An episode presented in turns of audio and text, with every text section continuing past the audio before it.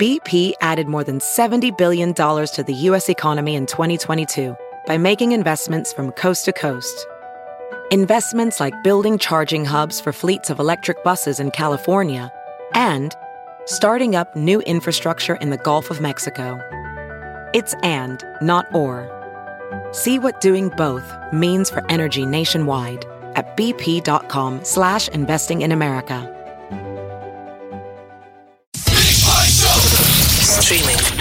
Now. I get it on my phone. I listen on my tablet. I listen online All the time. Omaha's number one hit music station. Channel 94.1.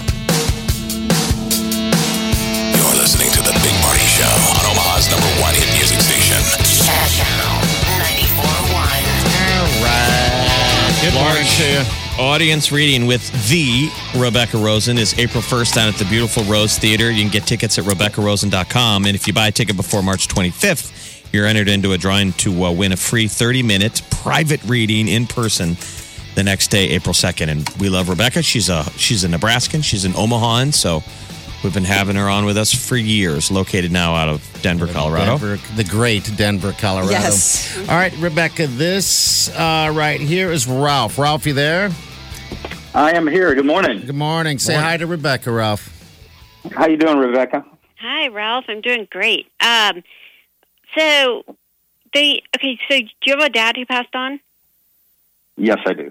Okay, so they're showing me um, a few people with the same name, and that to me says either there's a junior, somebody carries the same middle name. Is that connected to dad or his dad? My dad is uh, the second. I'm the third, and my son is the fourth. So Yep. there's there's a line of us. There's a line of you guys. So what's going on is your dad is trying to say that legacy makes him proud. He's proud of you. He was ready to go. He doesn't want you feeling like you should have said or done more. He's telling. He's very matter of fact. Um, what did he do in uniform? Was, was he in the service, in law enforcement? Uh, he was in the Air Force. Yeah, he's saying, "Remember me at my best." This is a moment in his life where he felt proud of what he got to do.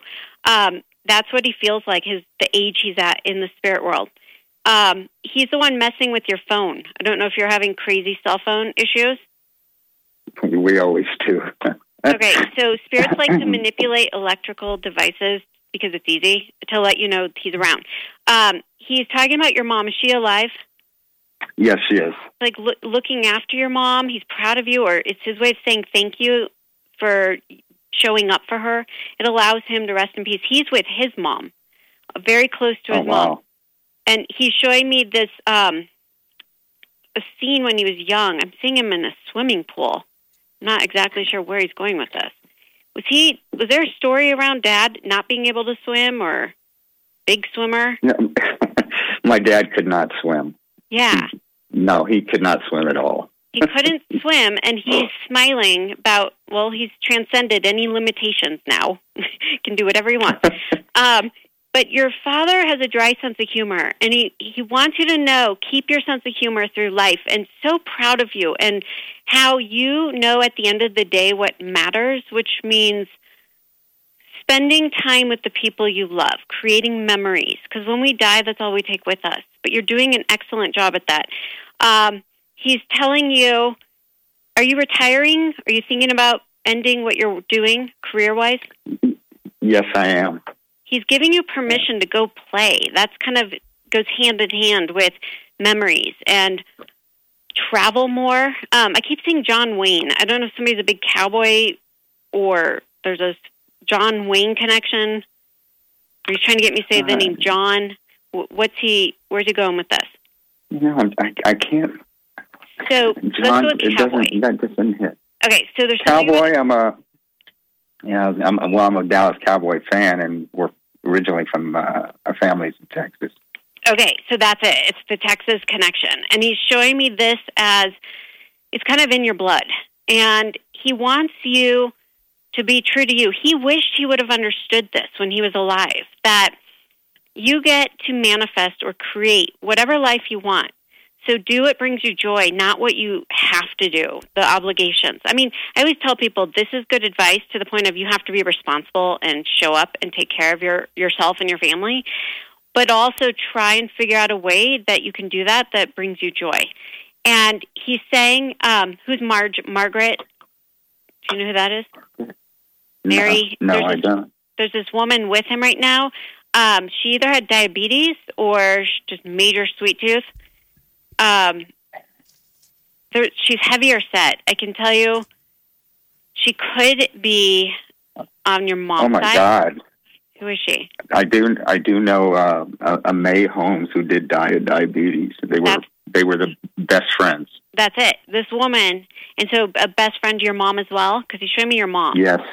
Oh, yeah. She's Oh, yeah. trying to send her love to your mother, but this woman is saying she's in heaven. She can eat what she wants, and she's free of her health issues. And this is just their sense of humor coming through, saying they had lessons to learn in life, and it wasn't always fun or easy, but it was worth it. And now they're back to their the place where they love. Okay, your dad is showing me roses. Sorry, he just wants to focus on you. He's saying that in my world, he's trying to directly say to you, "I love you." And if you didn't hear those words, this matters. And do you have your um do you have three kids or are you one of three kids? Uh, I have three kids. Yes, He's talking about your children and I am one of three. Yes. and he's talking about his children. He's saying how you show up as a father and how you showed up for your dad as a son. He's proud. Um, did you find his like medal, like some medal or coin when he died, or do you carry something that feels like a heavy metal like object? I have his ring.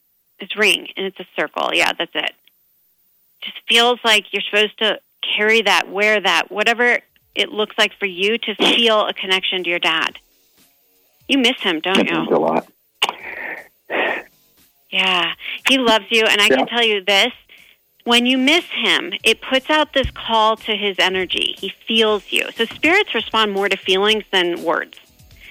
So when you feel that, really feel it and open your heart because then you're going to get signs and you're going to shift because you're going to feel a connection, which you may still miss him, but you'll also feel comforted by the fact he's there. Okay. Yeah, I miss him every day. Rebecca, thank you so much. You're welcome. It means a lot. Thanks, Ralph. Have a good day, bud. Thanks, buddy. Thanks, buddy. party. right, see ya. All Thank right, you. that's pretty good advice uh, for everybody, Yeah. Rebecca, Yeah. about the feels. It is, Yeah. you know, and that's why I do these large audience events where you're in a room with hundreds of people. Everyone hears these messages that pertain to anyone who showed up. Because if you're there, your dead people, your loved ones want you to hear whatever comes through so that when you walk out of there, you trust they're with you. They're not with me. They better not be with me, coming home with me. Like, know your distance. Keep your Right? boundaries. Uh. yeah, exactly. Okay, we're going to take a break real fast. We'll be right back here in a little bit. Yeah, get details and tickets at RebeccaRosen.com. She's going to be here in person. So today you're just seeing the tip of the iceberg over the phone. I'll show you in a large audience reading down at the beautiful Rose Theater April 1st. And there's an incentive to get tickets now because you go in the drawing to get a one on one the next day for 30 minutes. So get tickets now at RebeccaRosen.com. You have till March 25th Yeah, it's Monday. to get entered into the contest. All right, we're back. There you go. You're listening to The Big Party Show on Omaha's number one hit music station. Channel 94.1.